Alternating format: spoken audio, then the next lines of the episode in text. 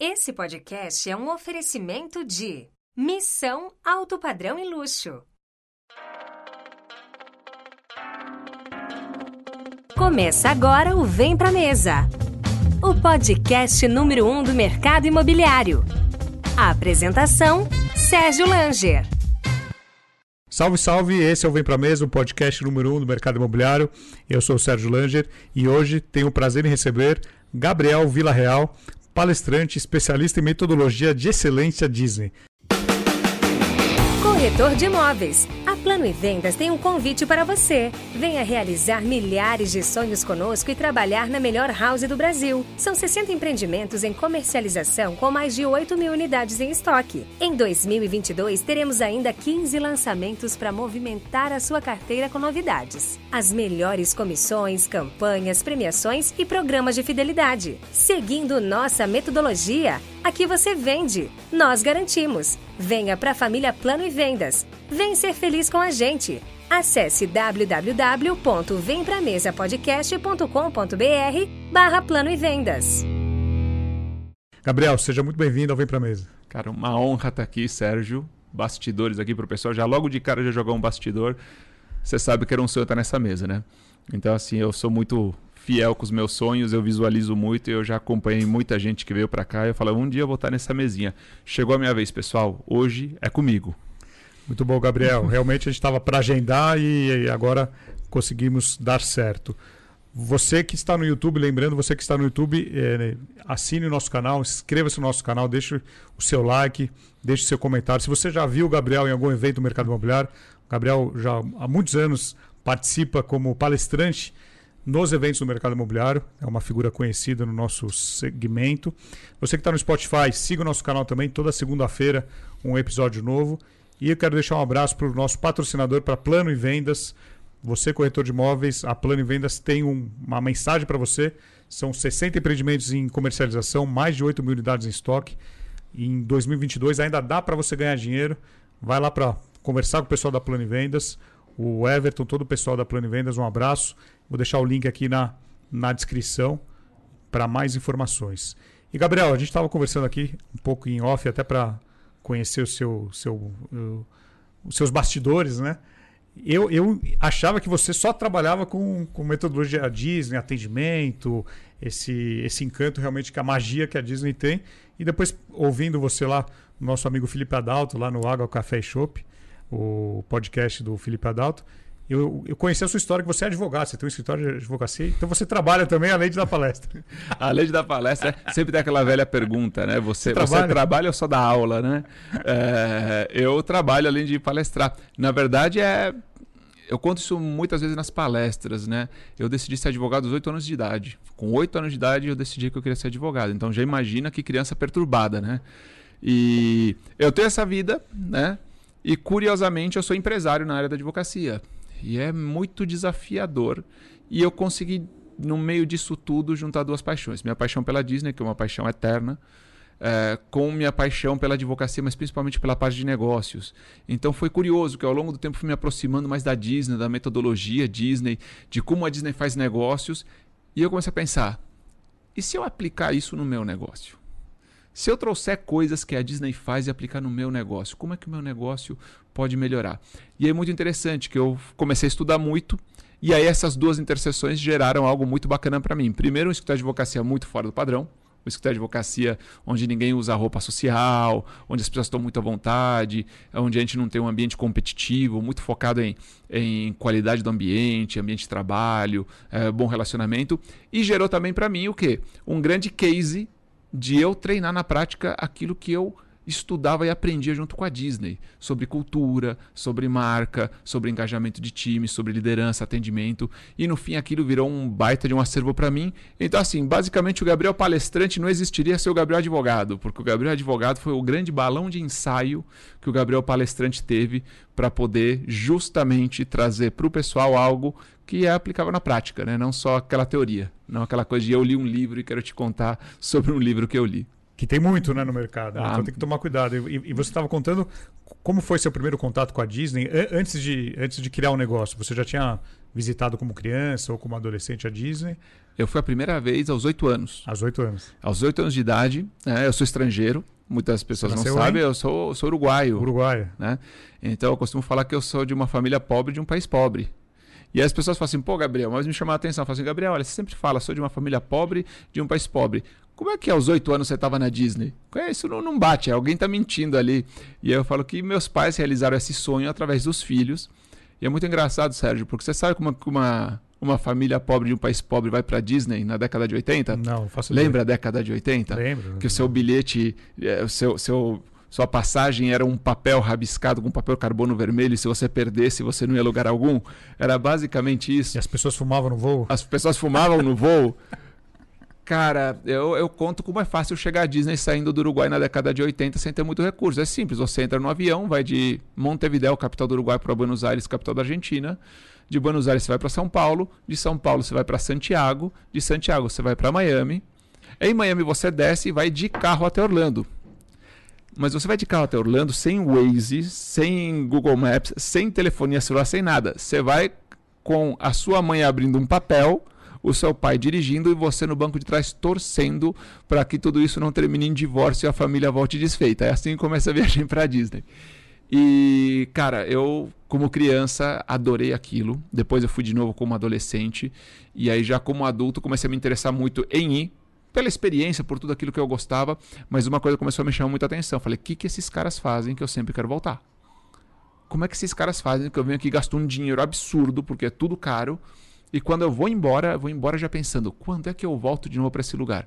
E foi aí então que eu comecei a estudar o que se chama metodologia de excelência Disney, que é a estrutura de negócios deles em como eles geram resultados através da experiência. Como tudo aquilo é pensado, como absolutamente tudo que acontece na Disney tem um motivo de ser e está focado em trazer um impacto para o cliente e um resultado financeiro para a companhia. Agora, falando um pouco, que, para quem não conhece os parques eh, da Disney em Orlando, tem, existem outros parques em outras cidades, os mais famosos são de Orlando. Orlando é uma cidade que, uma das que mais recebe turistas do mundo, né? Acho que são 60 milhões. 75 milhões. 75 por milhões ano. por ano. Numa cidade de pouco mais de 280 mil habitantes. E numa macro cidade de um milhão de pessoas. Que quando você vê do avião é só pântano, né? Só, é só, só pântano. Só jacaré, crocodilo. campo de golfe. Campo de golfe. O jacaré entrando no campo de golfe, é uma cena clássica também. E, e, qual é a história do Walt Disney? Por que, que ele escolheu Orlando? Você, você tem essa, você ah, tem, temos. Você tem temos. essa história aí? Fatos históricos.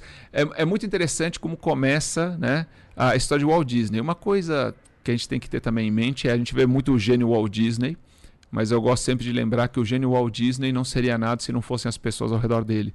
Então, o gênio Walt Disney, ele faliu três vezes. Né? E toda a genialidade do Walt Disney que a gente conhece, que admira, os filmes e tudo mais, tem grande participação do irmão dele, da esposa dele e das pessoas que assessoraram ele. Mas basicamente tudo começa quando o Walt Disney era um cara que trabalhava muito nos estúdios de animação e ele tinha uma rotina muito distante dos filhos. Então a mulher impôs para ele que tivesse uma rotina de levar as filhas para o parque. Né? E era o quê? O parque da cidade. Então o que ele fazia? Ele pegava, levava, e um dia ele estava lá sentado num banco, esse banco existe até hoje, está no Museu Walt Disney, ele estava sentado no banco e a pergunta que ele se fez, uma pergunta que a gente conecta muito quando a gente é pai, é: por que, que as crianças estão se divertindo e eu tô aqui achando péssimo? Né? Ele estava lá no banco chateado e as filhas se divertindo no carrossel, brincando. E ele falou: Cara, tinha que ter um lugar onde pais e filhos pudessem se divertir juntos. Aí ele olha para o lado e uma lixeira transbordando lixo, mosca voando. Ele falou: tinha que ser um lugar limpo, o lugar mais limpo que o mundo já viu. E ele vai com a ideia embaixo do braço. Como que eram os parques naquela época? Na década de 50, você pagava por atração. Então, para ir ao carrossel, você comprava a ficha e é o carrossel. Para ir no outro, comprava a ficha e é o outro. Ele veio com uma ideia de um parque onde você só paga uma vez. E muitos parques de, cidades pequenas ainda são assim, né? Ainda são assim. e você paga uma vez e brinca em tudo. Né? Até o parque fechar. É, até o parque fechar você brinca em tudo e só, só paga uma vez. E ele foi com essa ideia falar com os investidores e ninguém deu um centavo para ele. Por quê? Porque os parques na América, na década de 50, era uma coisa mais decadente que tinha. Era deprimente, então ninguém quis dar dinheiro. E basicamente teve que dar como garantia tudo o que ele tinha para conseguir criar a Disneyland, que é a Disney da Califórnia, fundada em 1955. E como ele tinha colocado tudo em jogo, ele tinha pouco tempo. Ele tinha pouca terra, pouco tempo e pouco dinheiro. A primeira Disney foi a de, da Califórnia. Na Califórnia, 1955. Do, ao lado de Los Angeles, né? Isso, Ana, é Anaheim. Anaheim, eu já, já, já, é. já estive lá. E, essa Disney é a famosa Disney de um ano e um dia. Em um ano e um dia ela foi inaugurada. Imagina uma obra que é executada para um parque daquele tamanho em um ano e um dia. Ele inaugura com alguns traumas. Quem quiser pesquisar depois pesquisa o que aconteceu no primeiro dia de Disney, mas faz um grande sucesso. E aí depois ele tem o quê? Ele tem tempo de sobra, terra de sobra, dinheiro de sobra. Todo mundo queria investir com ele. Ele foi procurar onde é que poderia ter terra à vontade e barata. E aí o que ele achou? Um recinto cheio de pântanos, chamado Orlando. Ele foi para a Flórida, ele viu como que era Orlando, não era tão na costa a ponto de ser afetado tão diretamente pelos temporais, furacões e tudo mais. Tinha um sol magnífico e tinha muita terra, absolutamente muita terra. E ele começou a comprar terra, terra, terra, terra, começou a construção. E ele tinha tanto tempo, mas tanto tempo que ele morreu antes de ver o parque inaugurar. O projeto Flórida começou em 1960, ele faleceu em 1966. Os parques, o primeiro parque, o Magic Kingdom, foi inaugurado em 1971. E basicamente aquilo pôs a cidade de Orlando no mapa. Antes disso ela não existia. Uma aula de história. Eu não, eu não conhecia grande parte dessa história aí. ah, tem um detalhe interessante. Quando ele foi trabalhar. Primeiro, quando ele foi para Orlando, ele estava procurando terra barata. E aí ele precisava de gente depois, né? E ele foi ver e as pessoas falam assim, cara, para construir aqui tem que ser alguém que saiba construir em terreno de guerra. E aí ele foi lá e recrutou dois engenheiros do exército. Ele reformou dois engenheiros do exército que saíram do exército para liderar as obras na Flórida, porque era um terreno inóspito para construir. Tipo, como é que você inventou de construir aqui? Ele falou, vamos chamar. E um deles é o Almirante uh, Joe Potter, que é o nome de um dos barcos que atravessa o lago da Disney. E é muito fantástico as ideias que ele tinha, né? A, a ideia, pessoal, por que, que a ideia era pagar uma vez e poder usar tudo? Porque ele já via que pagar era uma dor era uma dor que impedia você de usufruir de uma emoção. Então eu quero me divertir, mas tem um obstáculo à minha diversão, à plenitude da minha diversão, que é eu ter que pagar a cada atração, a cada diversão eu tenho que tomar uma decisão. Então o que, que o Walt Disney faz? Você sente uma dor só e depois o resto é absolutamente prazer. Né? Então você consegue se entregar o dia inteiro porque aquela dor já passou. E algo muito legal que tem na Disney de Orlando, no Magic Kingdom. Você tem um lago que separa o estacionamento do parque. Ou seja, quando ele concebeu isso, que não tinha internet, não tinha celular como a gente faz hoje, ele deixou a dor de um lado. De um lado era a dor de pagar o estacionamento e comprar o ingresso. Mas assim que você embarcava ou no monotrilho ou no barco para atravessar o lago, quando você chegava ao parque, não tinha dor lá. O parque era só um lugar de prazer, porque você já tinha pago tudo. Você não pensava mais nada, só no que você ia comer, beber, algum produto que você quisesse, mas agora é só um momento de prazer. Agora, todo esse roteiro, toda essa jornada é, é muito bem traçada e elaborada. Não tem nada de achismo, é, é tudo, é tudo Nada acontece por acaso. Nada acontece por acaso. É, o... A música que você vai escutar, o que, que você vai visualizar. É, uma das regras da Disney é nada pode ser é, orgânico. Tudo tem que ser intencional. Então a Disney fala, seja intencional. Então tudo tem que estar planejado. Algumas coisas acontecem de maneira orgânica porque sim, mas se forem boas, Imagina o seguinte: aconteceu algo inédito e você, diante de algo inédito, tomou uma atitude que foi muito legal. A partir de agora, essa atitude ela é intencional. Todo mundo que se deparar com essa situação tem que agir assim. E na Disney nada é por acaso. Todo lugar que você vai tenta estimular você através dos sentidos de todas as formas. Então você tem, olha só que interessante. A Disney ela conecta com você através dos sentidos, te posicionando em lugares do parque. Cada área do parque tem uma cor predominante. Cada área do parque tem uma música de fundo, que também já trabalha a tua audição. Cada área do parque tem um cheiro. Eles jogam cheiros no ar, essências muito assim sutis, você não sente, mas o teu cérebro percebe. Trabalha os quatro sentidos. E trabalha o tato. Gabriel, como é que trabalha o tato? Cada área do parque, a textura do chão é diferente, então você através do calçado mesmo assim você consegue ter essa sensação. Não você consciente. Inconsciente. Mas o seu inconsciente, seu subconsciente está se conectando com tudo isso. E é assim que você entende, cara, tô na Disney, está acontecendo isso. Quando você volta, o teu corpo sente aquilo de novo. E se você quer saber uma coisa bem legal, detalhezinho, curiosidade para quem gosta de curiosidade. Quando você entra no parque de Orlando, no Magic Kingdom, Parque do Castelo, você tem a avenida principal. E a avenida principal parece que ela é plana, mas ela não é ela é levemente inclinada. Então, a tua ida em direção ao castelo é uma subida, que você não enxerga a subida, mas o teu corpo sente. E sabe o que acontece conforme você chega perto do castelo? Quando chega no ponto certo, essa subida se torna uma leve descida. Isso faz com que o quê? Que no lugar certo, de repente o teu corpo sente um alívio. Então você está perto do castelo, você está olhando para o castelo e o teu corpo acaba de vencer uma subida e sente o alívio de uma descida. Você já tem uma reação física a isso. E é muito legal também que eles trabalham uma perspectiva né? Toda a perspectiva dos prédios do lado é uma perspectiva que ela vai fechando. Para quê? Para parecer que o castelo é maior e que ele está mais longe. E aí no final do dia, quando você vai embora, você cansado, você está do outro lado da perspectiva. Então a saída parece ser mais perto. Você, de um lado, eu aumento na entrada, eu aumento a tua ansiedade de chegar ao castelo porque ele está longe e é muito grande, e na saída parece que a saída está mais perto.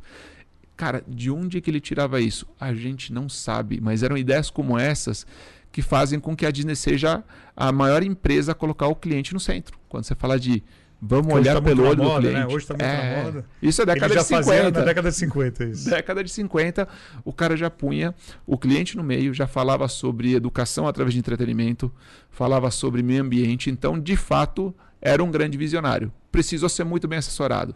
Né? Isso é algo importante que eu digo para todas as pessoas: não importa quão gênio você seja, você precisa de boas pessoas do seu lado.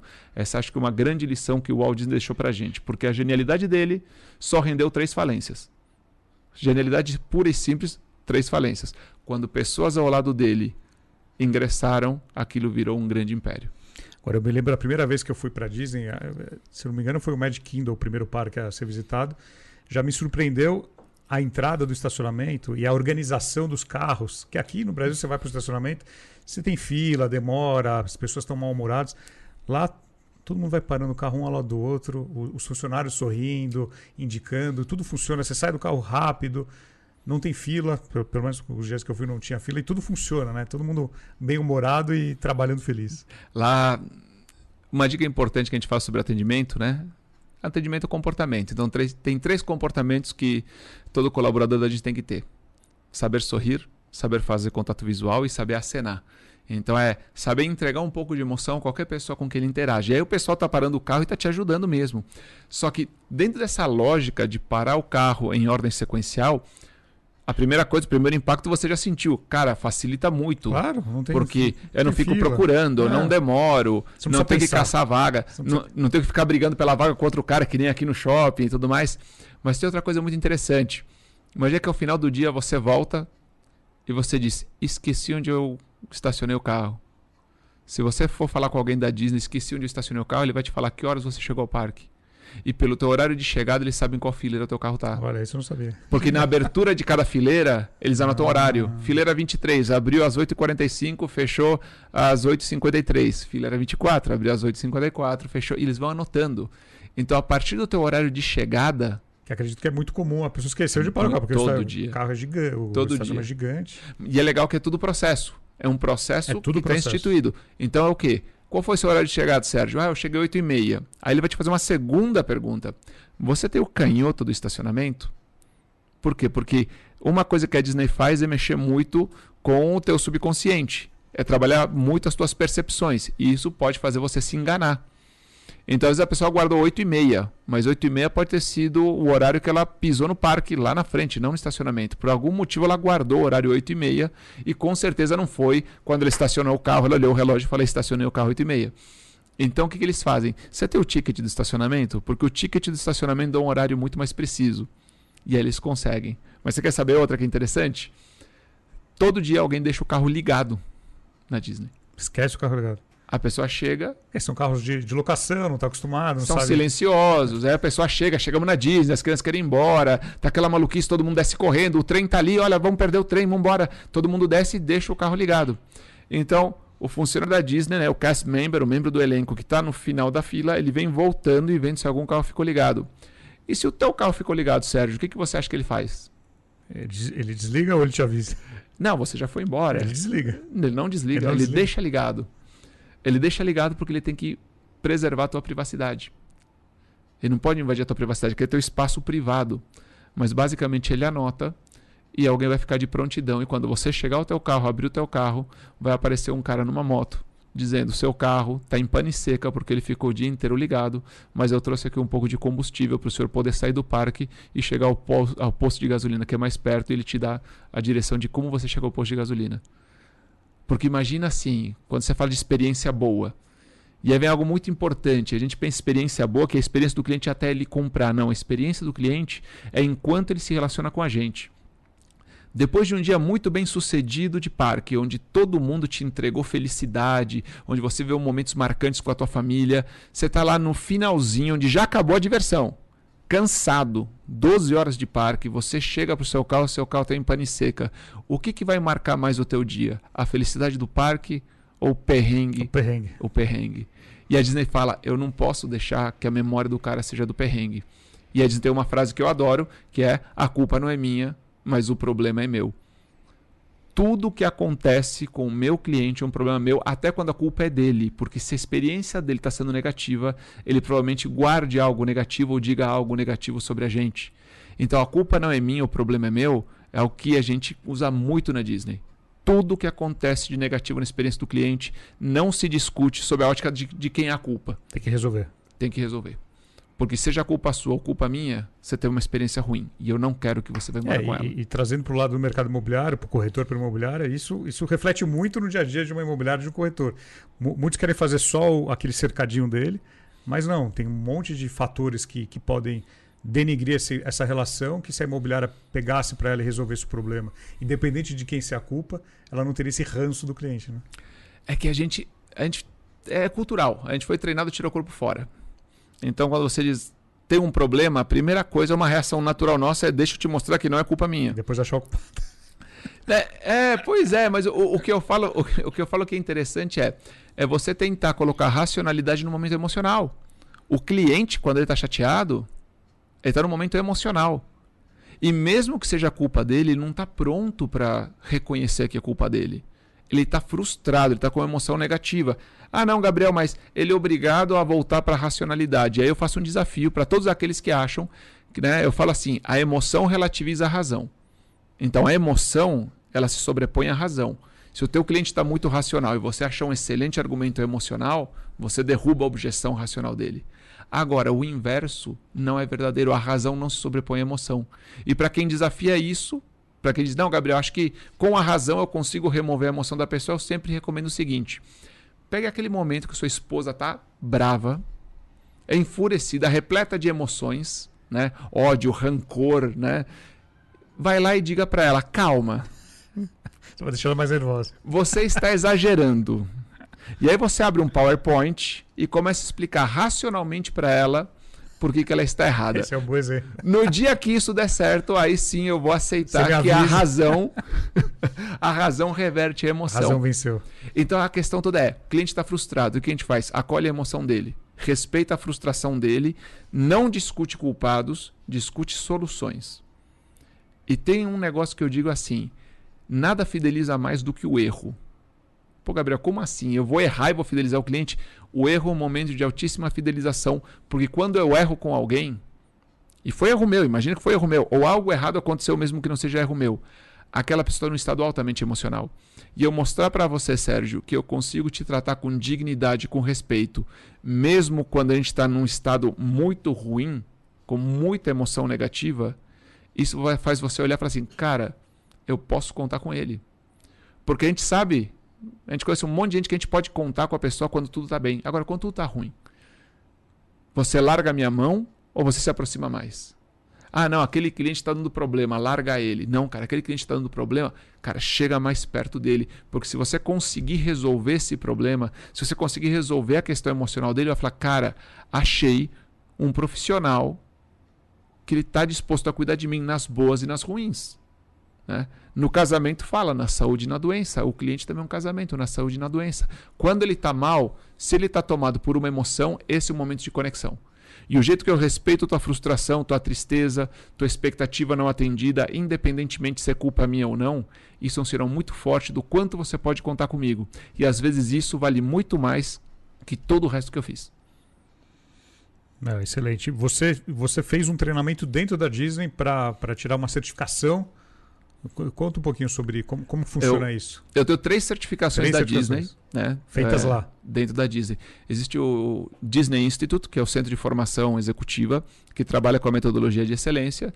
E ele é um instituto onde você pode se candidatar a uma vaga para você estudar dentro da Disney. Eu fiz três certificações com eles. É um curso livre. É curso livre. Curso livre, eles só têm um processo de recrutamento. Né? De aplicação. Porque eles selecionam muito bem para quem eles ensinam. Então, eles procuram normalmente executivos de empresas que tenham determinadas posições, porque eles querem que aquilo vá para frente com uma certa relevância. E, e as vagas são limitadas. E que fala inglês. E que você. A Disney ela é muito clara. Aqui é em inglês, o resto é problema seu. Então você tem que ter é, muita clareza no idioma. Né? Eles até aceitam fazer uma turma fechada, mas obviamente é muito caro que você coloque alguém em outro idioma e você coloca o seu tradutor, mas tudo lá é apresentado em inglês. E, cara, é muito interessante. É muito interessante porque quando você vai lá para dentro, você acha que está tá indo conhecer algo extremamente complexo, uma máquina complexa. E é curioso como a Disney é simples. E foi lá que eu aprendi que o difícil é ser simples. É ser simples. O grande desafio. E por que, que a Disney é simples? Porque ela só em Orlando tem 75 mil colaboradores. 75 mil 75 mil colaboradores. Pessoas que vêm de diversos lugares diferentes do mundo. Idades diferentes. Idades diferentes. Níveis escolares diferentes. É, culturas eu, eu diferentes. Na, na, Disney me surpreendeu a quantidade de pessoas acima de 60 anos que trabalham lá. Muita gente acima Muita gente. de 60 anos. E o que, que acontece? Você cria algo complexo, você não consegue captar essa mão de obra, porque essa mão de obra também ela tem uma rotação, né? ela tem um turnover. Você é um grande tomador de mão de obra e se o teu método é complexo, você não consegue treinar essas pessoas. Os over 60, né, os acima de 60 anos, eles são incríveis porque tem algo muito legal que é o papel da Disney na vida dessas pessoas. É, o americano, quando ele fica velho, se ele tem recurso, ele vai morar na Flórida. Por quê? Porque aí ele não está mais na neve, no inverno rigoroso, né? Então eles saem de cidades onde o inverno exige mais deles, vão morar em condomínios na Flórida. E esses caras começaram a ser um grande ativo para a Disney. E a Disney começou a ser um grande ativo para esses caras, porque esses caras trabalham um ou dois dias por semana, só. Eles recebem um salário muito pequeno que eles também não precisam. Eles trabalham dois dias por semana, recebem um salário. Só que olha só que interessante. Uh, a Disney dá para eles o melhor seguro-saúde que tem. Então eles têm a saúde protegida porque eles são colaboradores da Disney. E lá é caríssimo. E Unidos, lá é né? caríssimo. É né? uma das grandes despesas. Né? Normalmente fala, ah, nos Estados Unidos a educação é de graça. A educação é de graça, mas vai cuidar da saúde. É, é o outro lado da moeda. E tem uma coisa muito interessante. Esses caras adoram trabalhar na Disney porque normalmente estão afastados da família.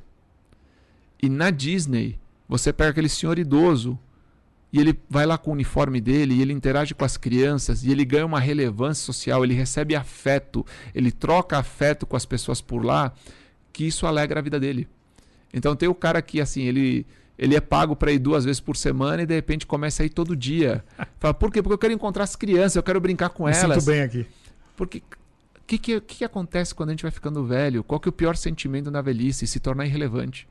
E curiosamente, nesses papéis que eles desempenham lá, eles ganham uma relevância social muito grande, eles ganham muito afeto, recebem muita coisa das famílias, das crianças, qualquer pequeno showzinho, qualquer gracinha, desde quando eles carregam apenas um rolinho de adesivos do Mickey e a criança passa, ele ah, vem cá, querida, vai lá e põe um adesivo na criança, a criança fica super feliz com ele.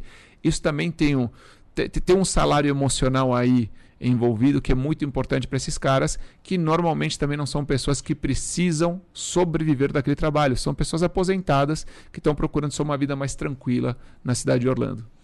Agora, nem todo mundo da, que trabalha na Disney lida diretamente com atendimento ao público, ao cliente final. Tem muita gente de bastidor, tem muita gente que não aparece.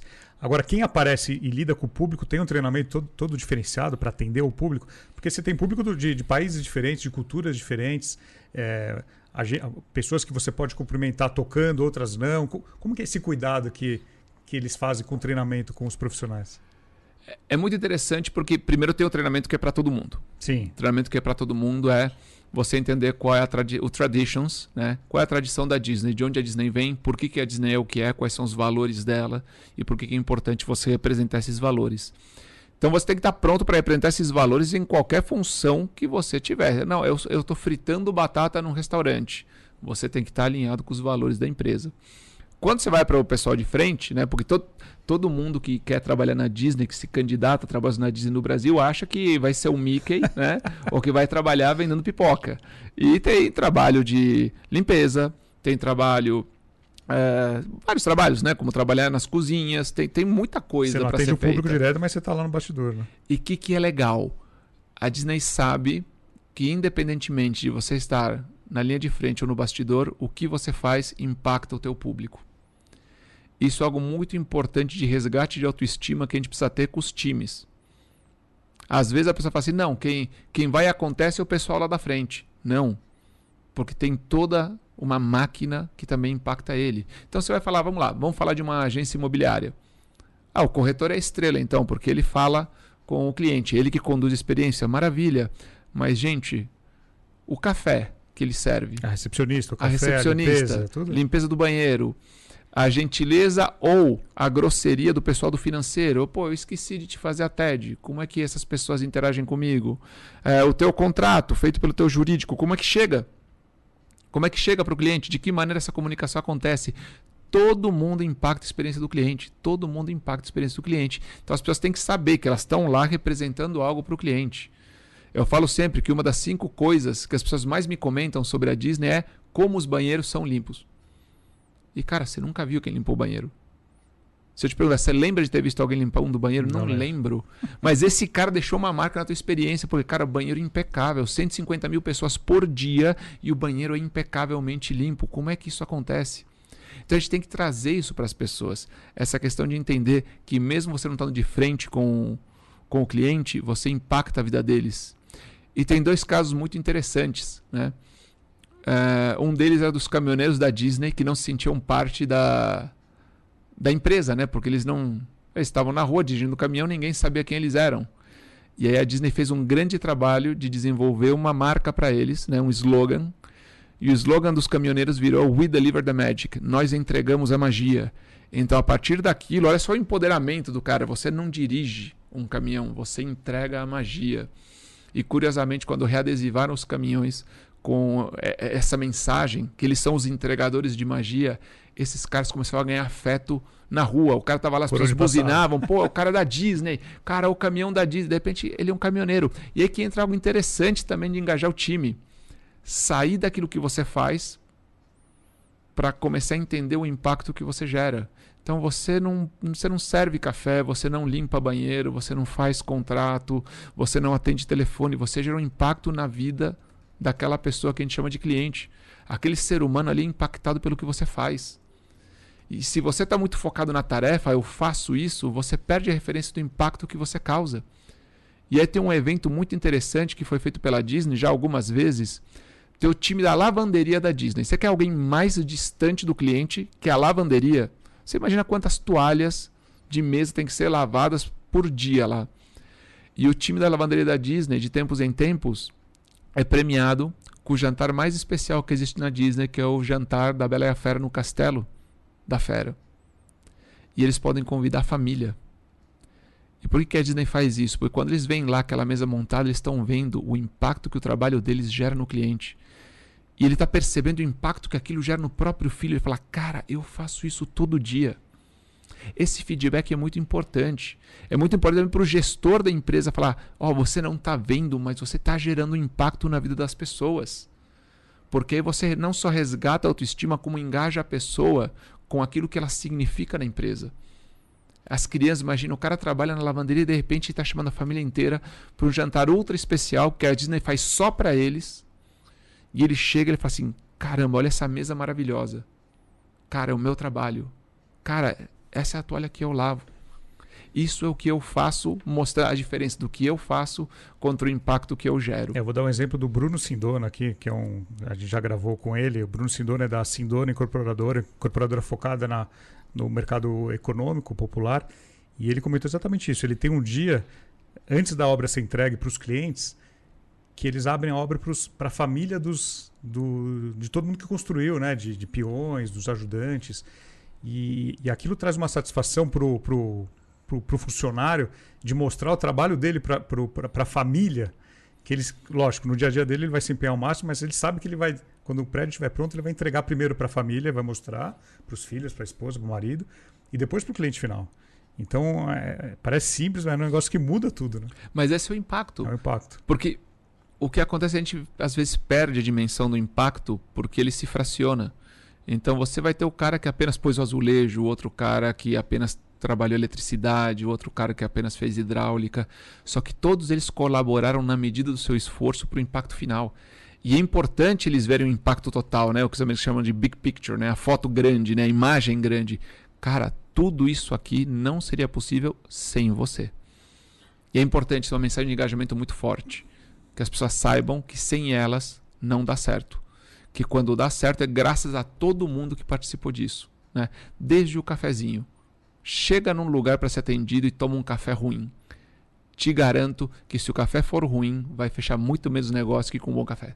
Mas quando é bom, você lembra também que é bom, quando né? é bom, você lembra. você já pede outro. Você já lembra, já traz uma memória. É muito interessante trabalhar isso sob a ótica do cliente. E a questão das filas da Disney, que, que pode ser um problema, mas a, a Disney sempre arruma um jeito de ser, de ser algo é, menos estressante. O que, que, você pode falar das é, filas? A, a, fila na Disney é uma grande dor.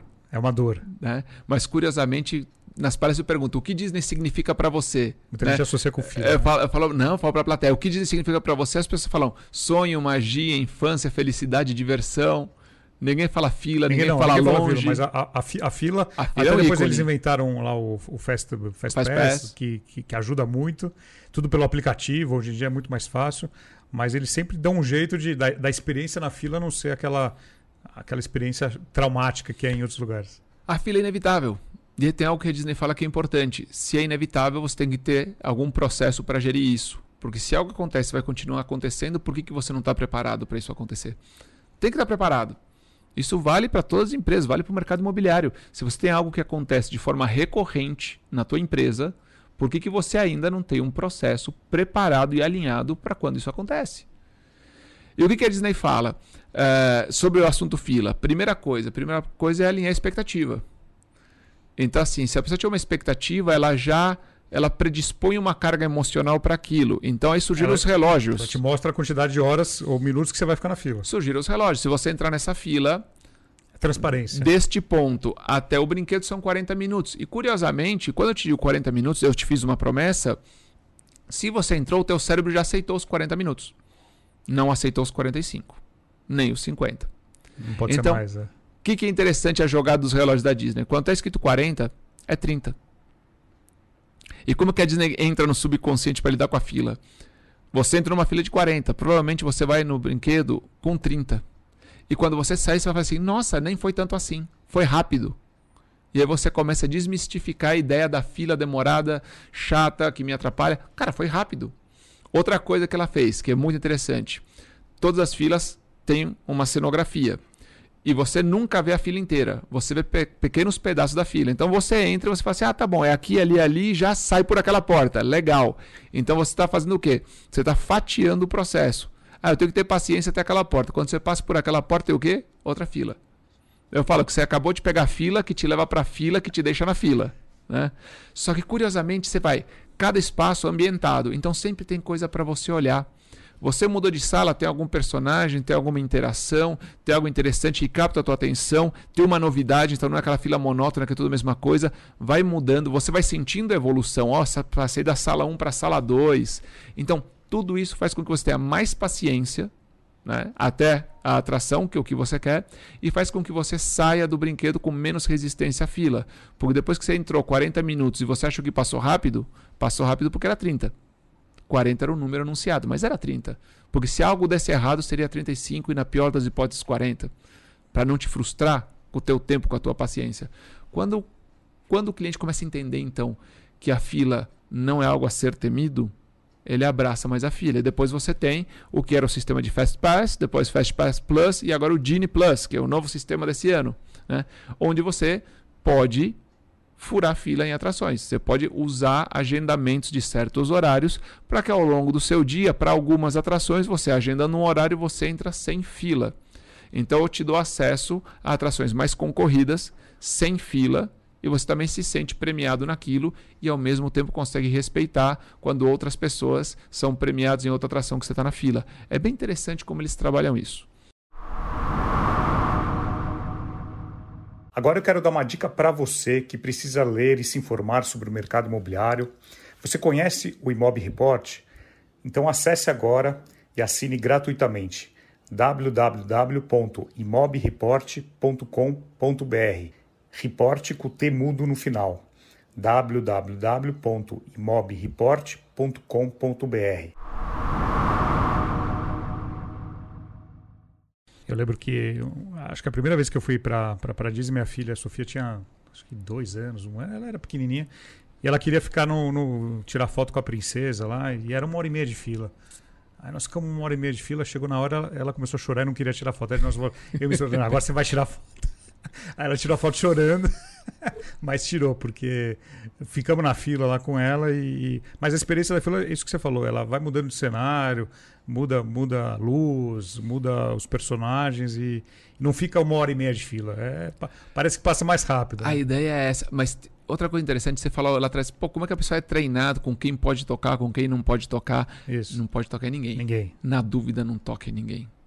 O melhor jeito de você respeitar as pessoas é não encostando não nelas. encostando. É que, é. é que, isso é muito de brasileiro, encostar, né? Lá fora não é, existe isso. Muito latino. Muito latino. E, e tem uma coisa muito interessante, que isso também tem alguns procedimentos que são de proteção dos próprios membros do elenco, né? Então, algo muito interessante que aconteceu, e era um procedimento que eu não conhecia, fiquei pensando, depois eu, eu, eu descobri, né? Falei, ah, já sei então o motivo, né? Você tem um lugar onde você pode tirar foto, né? Uh, com o Mickey. E, e do lado tem a Tinkerbell, a Sininho. Sim. E aí eu tava lá, estávamos meu irmão e eu, 2019, pra ir embora. Sabe, já tarde, a gente tava indo embora. Vamos tirar foto com o Mickey? Vamos. E a fila do Mickey é enorme. E a gente olhou a fila da Tinkerbell, né? A fila da Sininho, 10 minutos. Falei, ah, cara, estamos indo embora. Pra gente dizer que a gente fez mais uma atração, vamos tirar uma, uma foto com a Sininho, né? E chegamos lá, na hora que a gente vai tirar foto com a Sininho, né? A Sininho recebe a gente e ela fala assim: Eu vou ensinar vocês a fazer a pose do Peter Pan. Agora façam comigo. E ela faz aquela pose do Peter Pan com os braços cruzados. Todo mundo pose do Peter Pan. Aí a gente pose do Peter Pan, tirou a foto. Só que me chamou a atenção que eu não vi ela fazendo isso antes. Porque a gente estava na fila, estava vendo o que estava acontecendo. Então... E aí eu parei para pensar. E olha só que interessante. Por que ela faz a foto do Peter Pan? Porque ela viu que tinha dois homens adultos indo tirar uma foto com ela e ela tem um processo. Se algo recorrente acontece na sua empresa, tem que estar preparado para isso. Ela tem um processo para evitar que homens adultos encostem nela. Porque quando você vai tirar foto com o personagem, o que você faz? Abraço. Você abraça. E as crianças abraçam e tudo mais. E se é um casal, provavelmente o casal ela dá uma liberdade. Ela falou, cara, dois caras adultos, o processo dela é esse. Vamos tirar a foto na pose do Peter Pan. Olha que e ela faz você cruzar o braço, ela te dá uma experiência boa. Eu fiquei pensando depois, cara, por que ela me obrigou a tirar foto daquele jeito, né? Mas é muito engraçado porque subliminarmente, olha só, é um cuidado com ela. Claro. Ela cria uma experiência para você e ela não corre o risco de algo acontecer, porque imagina o seguinte, imagina eu vou lá, ter uma postura inapropriada com ela, na fila tem crianças, ela é a personagem, ela é a personagem. Então ela não tem o direito de se magoar, se ela cair aos prantos ali, se ela sair correndo, se ela tiver algum tipo de ataque ali na frente, sabe? Alguma reação a algo que aconteceu. Cara, ela está no palco, ela está sendo vista pelas crianças, ela tem que se proteger disso. E eu achei incrível né, esse método onde, sem ela deixar claro para você, olha, eu tenho muito medo de assédio de, de homens que vêm aqui sem crianças, né? Sem porque esposas. ela está tá numa roupa de sininho, né, que obviamente é uma roupa que é um maiô, sabe? Não é algo erotizado, mas tem maluco para tudo. Claro. Ela tem que se proteger. E entra algo interessante, que é a questão de você estar tá no palco.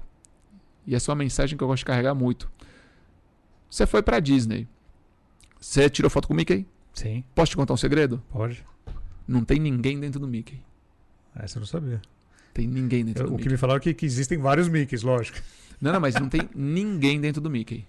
Como não? não? Aí o pessoal tá assistindo a gente e fala assim, como não tem ninguém dentro do Mickey? Lógico que tem alguém dentro do mas Mickey. Mas andou, falou...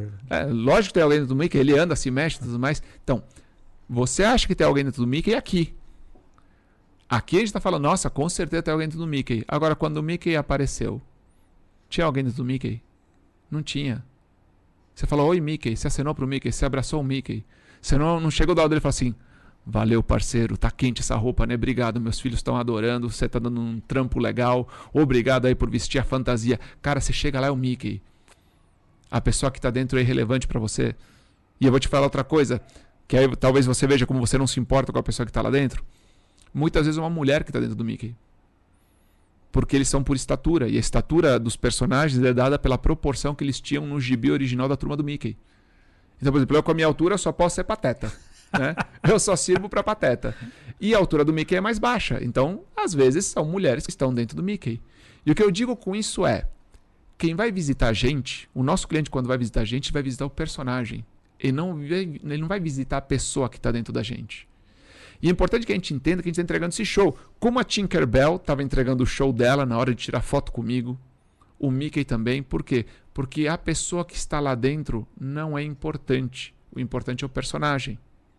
E você precisa manter o personagem. Vivo. Isso vale para tudo. Vale para tudo. Você quer ver uma ideia? É, uma história? Uh, outro dia eu voltei de dar um treinamento uh, em Roraima. Comecei, acordei 6 horas da manhã. Roraima é aqui do lado de São Paulo. Roraima aqui do lado. o lugar mais próximo da Disney que você pode estar no Brasil. É, é uma grande felicidade. É, hemisfério norte. Eu não sabia que já estava no hemisfério norte. É o lugar mais próximo da Disney, cara. Era mais fácil ter ido para Disney que voltado para casa, né? Mas não ia dar muito certo. Aí, olha só que interessante. Eu acordei 6 horas da manhã para dar 8 horas de treinamento. 8 horas de treinamento? É, numa sexta-feira.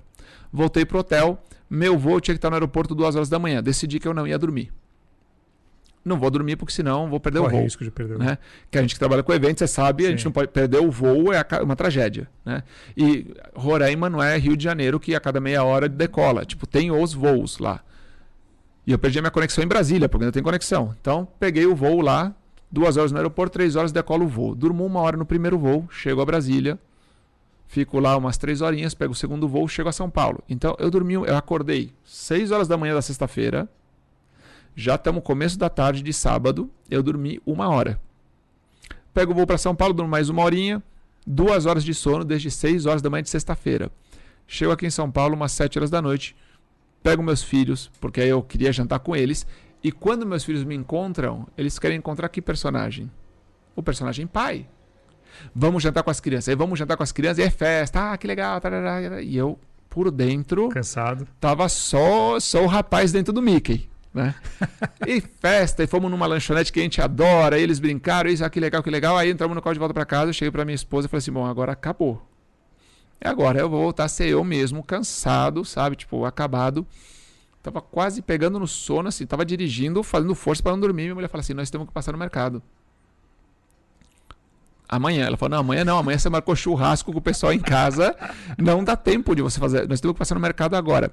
Nove e meia da noite eu entro ao mercado obviamente cansado, num humor assim péssimo, e eu tô no açougue procurando carne, e eu ouço alguém falar assim: "Oi, oi. Posso tirar uma foto com você?" E eu não achei que fosse comigo, eu pensava, Gabriel, é, oi? Posso tirar uma foto com você? Eu, 10 horas da noite já, virado. 10 horas da noite de sábado, eu acordei 6 horas da manhã de sexta, e o rapaz pediu para tirar uma foto comigo. Pergunta, ele quer tirar uma foto com quem? Ele quer tirar uma foto com o palestrante que ele viu no palco. Ele não quer tirar uma foto com o cara que está, sei lá, 40 horas sem dormir. Ele não quer conhecer aquela pessoa. Ele quer o quê? Cara, eu te vi. Aí eu olhei para ele e falei: será que é alguém que eu reconheço e eu deveria reconhecer? falei: olha, desculpa, não tô te reconhecendo. Ele falou: não, não, não é para você me reconhecer, cara. Eu te vi no Conecta Mob, achei demais a tua palestra. E para você ver como eu lembro, como me marca, Vasco, se você estiver assistindo, cara, foi uma honra te encontrar, maravilhoso te encontrar. E agora você está sabendo que eu tava 40 horas sem dormir quando eu te encontrei. e aí eu tava 40 horas sem dormir e de repente encontrei. Cara, que legal, você estava no Conecta e a gente tem que conversar. Mas quem ele foi ver? Ele não foi ver o cara que estava dentro do Mickey. Ele foi ver o personagem. E aí tivemos uma interação ali bacana, pô, tiramos uma foto, pô, obrigado, me marca depois, cara, que legal, puta, parabéns, me contou um pouco dele, eu contei um pouco de mim. E aí depois ele continuou o dia dele no mercado, a noite dele no mercado, e aí eu voltei pro meu mau humor e fui para casa. e acho que isso é muito importante pra gente entender que o cliente não quer lidar com a pessoa que está dentro da gente. O cliente quer encontrar o personagem. E eu falo sempre, você tem que ter clareza do teu personagem. Então, se você na frente do cliente. Você diz, não, meu personagem. Né? Quando eu faço esse trabalho nos treinamentos, falo, desenhe seu personagem. Como seu personagem é. E as duas coisas que todo mundo escreve. Alegre e bem-humorado. Eu falo, olha, no seu pior dia, com filho doente, dor nas costas, sem dormir e com boleto não pago, teu personagem tem que ser alegre e bem-humorado. Porque escrever que vai ser alegre e bem-humorado é fácil. Difícil é saber que você vai entregar o personagem, faça chuva ou faça sol. Personagem é aquilo que o teu cliente vai encontrar toda vez que for te procurar. Porque você não vai aceitar que só porque ela está tendo um dia ruim, na sua vez de tirar foto com a Cinderela, ela esteja fumando um cigarro. Imagina. que experiência. Cinderela, você fuma? Não, normalmente não, mas hoje, hoje tá difícil. Hoje, hoje tá difícil. Vamos lá tirar foto, sabe? Não dá. E acho que essa questão muito de como trabalhar o palco, o personagem que você falou, nossa, como é que eles fazem isso? É, é, é esse rigor e esse cuidado com não comprometer o personagem é uma marca da Disney que você pode levar para o seu negócio. Você saber que as pessoas esperam algo de você. Sérgio, você é um cara super conhecido, mas em algum momento você está de mau humor. Eu nunca tive de mau humor no palco. Nunca tive. E palco, quando eu falo, não é no palco, na, na palestra, no evento. É quando você está rodando, te encontrei no Connect, estava num humor ótimo. Você estava com dor nas costas, sabe? Estava ruim do nervo ciático, ninguém soube. Por quê? Porque eles querem ver um outro Sérgio. Não é o Sérgio que você é na vida particular. E às vezes acho que as pessoas falham muito nisso. Começar a trazer muita coisa da vida particular para o personagem. E aí, de novo, é como se você pegasse Cinderela fumando, sabe? É como se o Mickey tivesse de mau humor. Você gera uma comunicação errada com o cliente. Né? Porque tudo que você faz gera nele uma expectativa. E gera nele uma expectativa de que na próxima experiência seja igual ou melhor. Então, controlar a experiência é ter muita certeza de quem você é. E além de palestras, você também dá treinamentos. Você dá treinamentos, imagino, para empresas de diversos setores aí. Muito mercado imobiliário. Eu sou apaixonado por mercado imobiliário, inevitável. Né? Inevitável não ser apaixonado pelo mercado imobiliário. Eu adoro e eu acho que é um mercado que tem como usar muito né? Que lida muito com atendimento ao cliente, né? Muito com atendimento ao cliente. E que agora, graças a Deus, agora é uma tendência a melhorar a qualidade desse atendimento, mas historicamente foi muito deficitário. Foi muito deficitário. Né?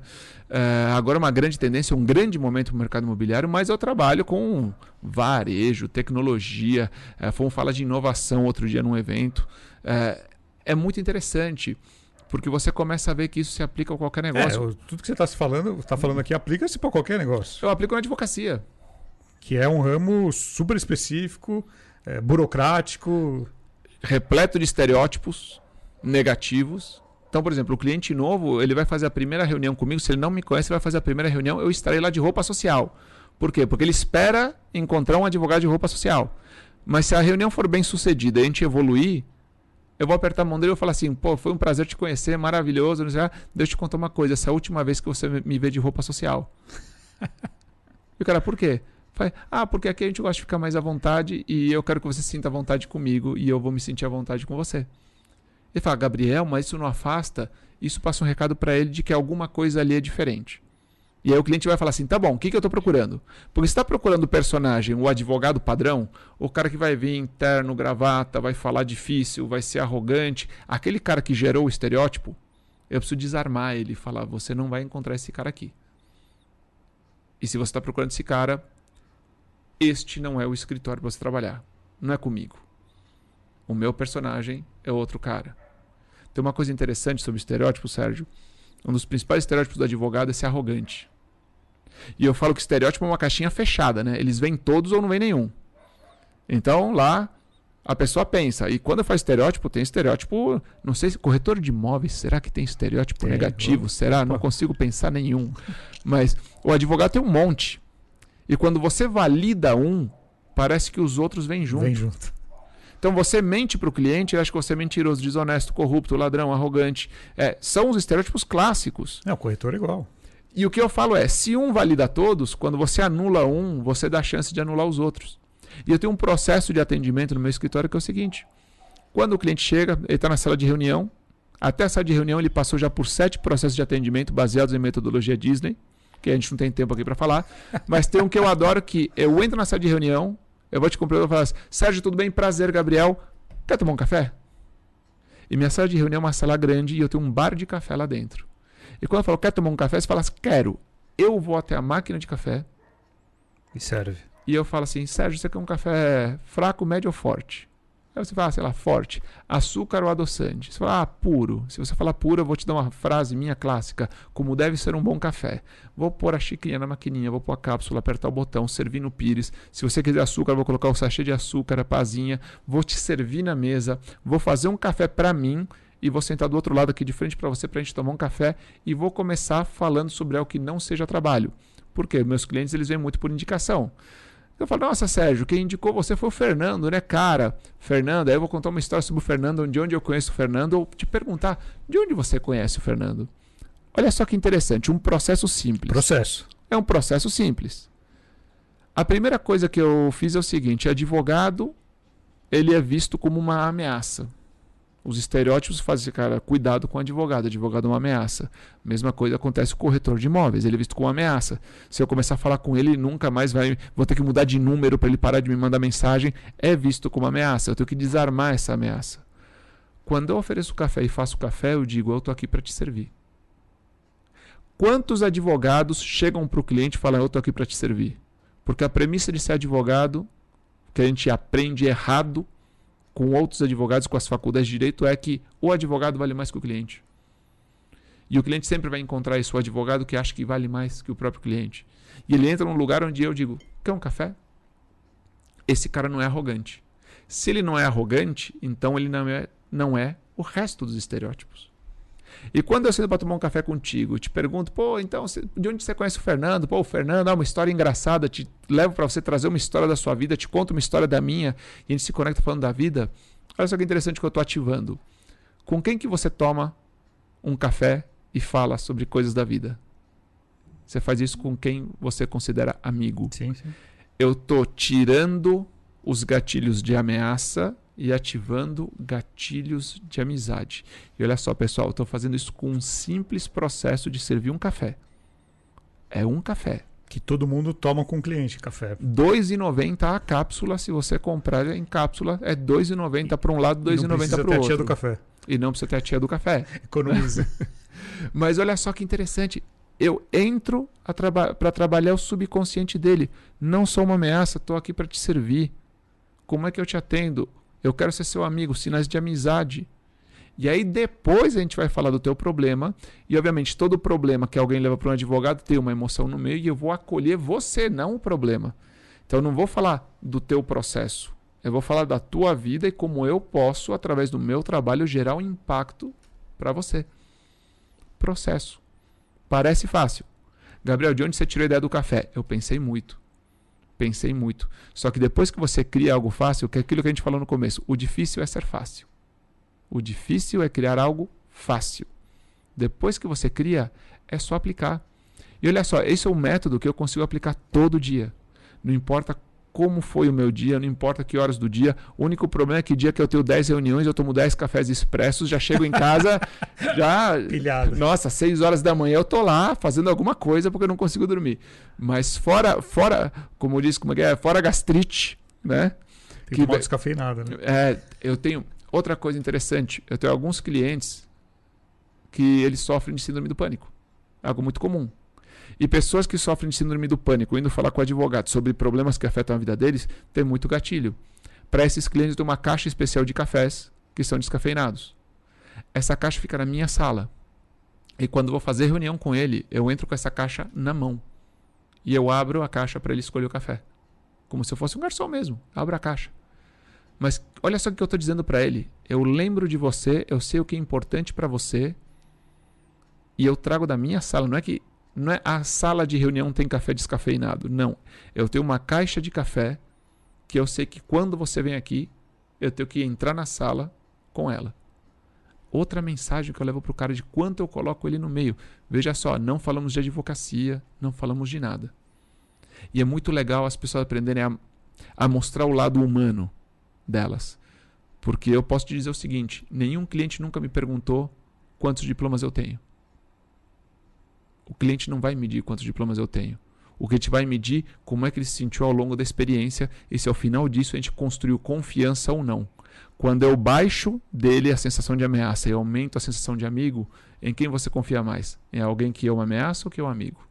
Ah, sempre é o amigo. Né? É a construção da confiança respeitando o ser humano que ele é. É, o trabalho do corretor é muito baseado na confiança. Ele, ele, quando ele vai vender para o cliente, quando ele vai o cliente vai comprar um imóvel ou quando ele vai colocar um imóvel à venda, é confiança total. E confiança se constrói, né? Confiança se constrói. Adoro isso. Pe pequenos gestos. Pequenos exatamente. Agora, confiança se constrói como?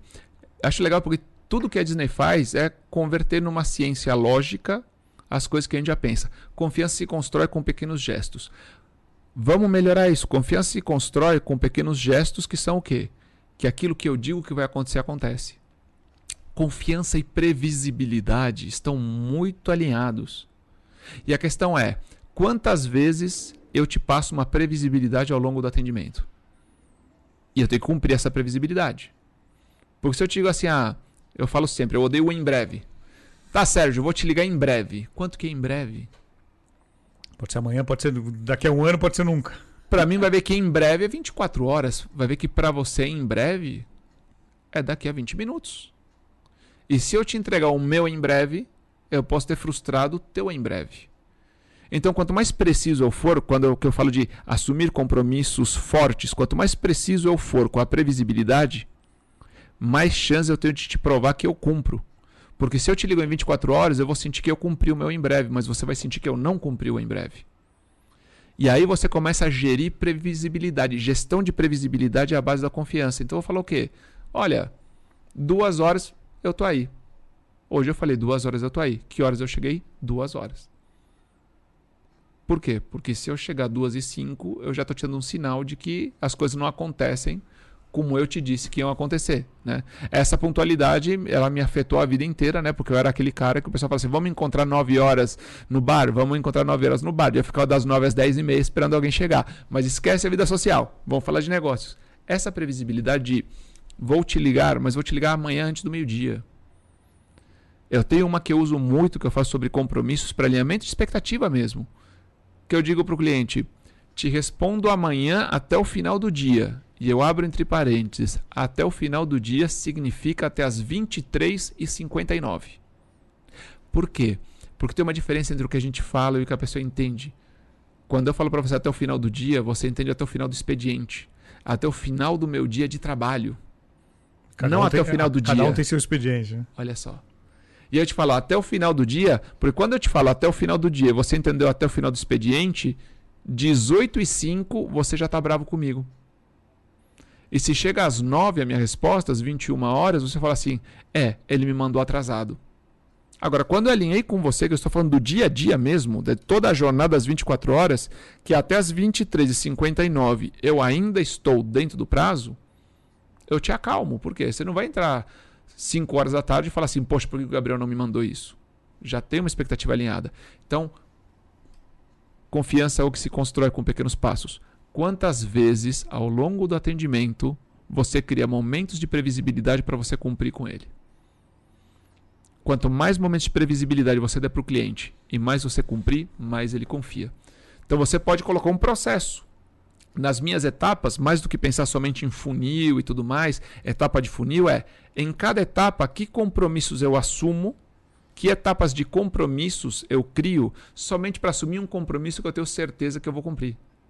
Sérgio, ótimo, prazer. Proposta aprovada. Vamos fazer o seguinte: eu vou passar isso para o meu jurídico. O meu jurídico, em 48 horas, vai te mandar o contrato. Mas tem que ser em 48 horas. Não é? Vai para o jurídico e aí. Ah, vai para o jurídico. E, e o que acontece? Eu não te dei previsibilidade. A previsibilidade que foi para o jurídico. E parece que eu larguei tua mão. Em 48 horas você receberá o contrato. Mas aí tem que receber em 48. Aí a gente vai criando etapas de previsibilidade, a gente aumenta ao máximo o grau de confiança do cliente. Muito bom, muito bom, Gabriel. Bom, foi uma aula aqui. É, quero te agradecer. Estamos a uma hora aqui do nosso Já? Vou, vou, ter que te convidar outra, outro dia para a gente voltar a conversar, porque tem muito assunto aí sobre Disney, atendimento. É, você que é corretor, com certeza ouviu muito do que você pode aplicar no seu dia a dia a partir de hoje. Você que é imobiliária, você que é dono de construtor, incorporador, tem muita coisa que o Gabriel falou que são pequenos gestos aí que você pode implementar no seu dia a dia e, e mudar a percepção do cliente. Né? Não é só o relacionamento que a gente tem com pós-venda, eu falo muito para a construtora, não é só mandar um boleto para esse cliente. Né? Eu estava conversando com uma construtora semana passada que estava me falando quantos pontos de contato ela tem que fazer com esse cliente no pós-venda. Algo que até então muita gente no mercado não fazia. Então, o Gabriel passou aqui bastante dicas interessantes. Você tem algum livro que você indica? Que o pessoal pode ler um pouco sobre o ah, modelo da Disney? Né? Eu só posso indicar que beba da fonte, o jeito Disney de encantar clientes, livro oficial, é livro oficial do Disney, Disney Institute. Ele vale muito a pena. Como chama? O jeito, o jeito Disney de encantar clientes. Você recomenda esse livro? Recomendadíssimo. O jeito Disney de categoria. Vou até colocar o. Ah, é aquele que tem a capa lá do castelo, realmente. Isso. É o, é nível oficial da Disney. É oficial. Então, aí é metodologia oficial. Qualquer coisa diferente disso são pessoas falando sobre a metodologia. Né? Depois tem uma série de livros que são dos ex-presidentes da Disney também, que tem um conteúdo maravilhoso. Né? Eu, particularmente, gosto muito dos livros do, do Dan Cockerell, que ele é fantástico. Ele é ex-VP da Disney. Tem conteúdos fantásticos. É, e, e você que está falando muito agora sobre deixar o cliente no centro, o Gabriel falou aqui que o pessoal da Disney já fala isso desde a década de 50, não é, não é muito novo para eles, né? Desde a década de 50. O cliente tem que ficar no centro. Tem que ficar no centro porque, até para fazer o um encerramento aqui, é, eu só queria dizer para vocês que no mercado só tem um único produto que está à venda, só tem um único produto. Né?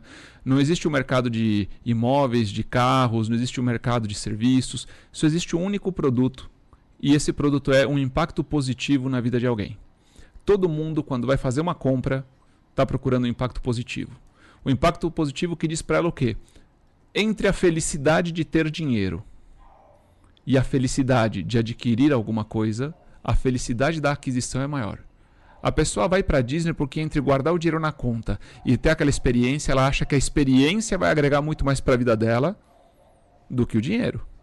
Então, quando a gente começa a entender que todo cliente está procurando um impacto positivo na vida dele, a gente sai de falar do produto para justamente começar a falar da vida do cliente. Porque se eu te digo, o produto que se vende é impacto positivo na vida de alguém, eu preciso saber quem é alguém, qual é a vida que ele leva, qual o impacto que ele procura e por que ele acha que esse é o impacto positivo.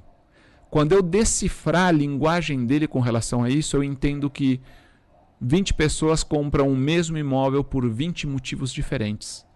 E colocar o cliente no centro é se aventurar para conhecer justamente a vida do cliente, o impacto que ele, muito especificamente, muito individualmente, procura. E que muitas vezes nem ele está trazendo para a mesa. O cliente pode chegar muito racional, mas se você levar ele para a emoção, a emoção dele vai se sobrepor à razão. E você pode conectar com a vida dele. O mercado imobiliário ele, ele conecta com aspectos muito relevantes da vida. Com algo... É fácil, né? Porque ele está é, conectado a emoções, é a fácil. infância, não é difícil. É, é, é, muito fácil porque assim é, é a vida, é o teto, é a família, é o investimento, ou é um momento que não é um momento que acontece a cada três meses, você não, não sai não. comprando. É única, essa, muitas vezes é, é a única compra do, é única. da vida. Né? E é o grande sonho, né? No nosso país é o grande sonho. Então há uma vida ali. E se você se conectar com essa vida e descobrir o que ela procura e qual é o impacto, com certeza você consegue apresentar para ela sobre o mesmo imóvel. Você consegue ter um discurso muito específico que passa a ter menos a ver com o imóvel e passa a ter mais a ver com a vida da pessoa. Foi assim que eu comprei o meu apartamento, inclusive. 40% mais caro do que eu racionalmente estava disposto a vender. Mas vamos fazer o seguinte: eu vou deixar essa para a próxima. Outro dia a gente conta. Muito bom, muito bom, Gabriel. Excelente. Vou dar uma dica para você que ouviu todo esse episódio, volta no início, ouve de novo, porque assim, o que o Gabriel falou que é, são coisas para a vida, não só para sua vida pessoal, mas para sua vida corporativa. É, você que gostou do nosso episódio, deixe seu comentário aqui no YouTube, compartilha para os seus amigos, para os seus colegas, para os seus familiares, porque o Vem para Mesa cada vez mais cresce, são mais de 150 episódios aí desde 2019 e eu fico muito feliz com toda a repercussão que a gente vem alcançando. Então, Gabriel, quero te agradecer novamente. É, foi uma aula, você vai voltar em breve, porque tem, tem, muito assunto aqui que a gente não falou. E, e, em breve a gente vai fazer, dar um spoiler aqui, nós vamos fazer um evento juntos aqui para trazer esse jeito Disney mais próximo dos corretores, mais próximos do, do, do mercado imobiliário. Obrigado, Sérgio. Já te falei, era um sonho estar aqui. Está realizado. É, é, é, um sonho, né? Stalkei o Sérgio um pouquinho, confesso, confesso, né? Mas já estou sendo daqui com a próxima vez, vocês já viram, né? Já vai ter próxima. Não, então, ter próxima, sim. maravilhoso, Sérgio. Obrigado pelo convite, cara. Um prazer estar aqui, um prazer estar com vocês no mercado imobiliário. E é isso, pessoal. Acho que a gente vive para o nosso cliente. Acho que toda vez que a gente se doa legitimamente para alguém, a pessoa sente algo diferente com relação a gente. E acho que o mercado imobiliário tem muito a se beneficiar desse, desse aspecto da vida, de conectar com o ser humano que está do outro lado, com as emoções e com aquela vida específica que aceitou né, trazer um aspecto importante da vida dele para o nosso dia a dia. Que ele aceitou vir para a nossa mesa cuidar de algo que é muito importante para ele. Obrigado, Sérgio. Obrigado, Gabriel, novamente. Bom, é isso, pessoal. Semana que vem tem mais. Tchau.